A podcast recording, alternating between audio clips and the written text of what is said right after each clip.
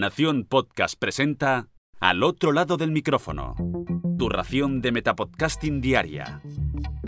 Un proyecto de Jorge Marín Nieto. Comienza un nuevo episodio al otro lado del micrófono. Yo soy Jorge Marín y os doy la bienvenida.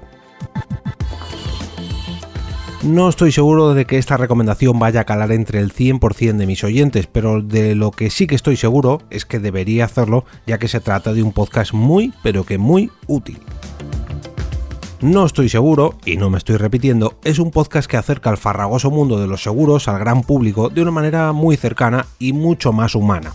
Hay seguros de vida, seguros de hogar, de automóviles, de mascotas, de decesos, de responsabilidad civil, seguros empresariales, municipales, y siempre conviene estar al tanto de hasta dónde cubren o hasta dónde no cubren cada uno de ellos.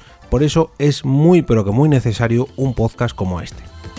Por eso, Eduardo del Hierro nos trae este podcast donde intenta que tengamos un poquito más de cultura sobre el mundo de las corredurías de seguros para que podamos proteger todo lo que hemos conseguido en el pasado, lo que tenemos actualmente en el presente y que de esta forma podamos tener un futuro mucho más tranquilo ante cualquier eventualidad y estemos mucho más seguros y sobre todo asegurados.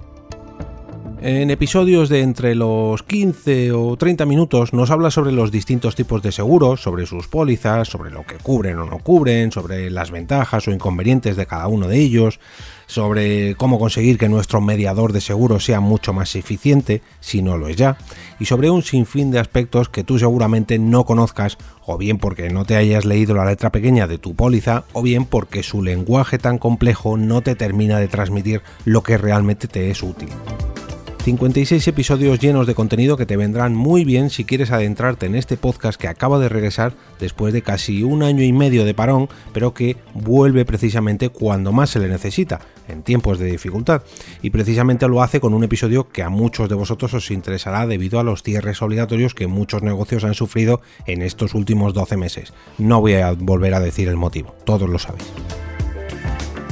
Pero de seguros no solamente nos habla Eduardo en cada entrega, ya que en cierta medida este es su podcast personal y el programa oficial de su correduría de seguros, que lleva su mismo nombre, eduardodelhierro.com. En No estoy seguro nos pone al día sobre cómo se encuentra personalmente y sobre cómo marcha su empresa y las iniciativas que toma en cada uno de estos dos sentidos. Por si esto fuera poco, además me hace una buena competencia desde hace años recomendando un podcast al final de cada uno de sus episodios, así que no sé qué más puedo deciros para que os animéis a escuchar, no estoy seguro. Podéis encontrar todos los métodos de suscripción a No estoy seguro en el post de hoy y, como no, localizar dicho post en las notas de este episodio. Al final del todo veréis un carrusel de enlaces donde vosotros podéis incluir vuestra recomendación para este lunes podcastero.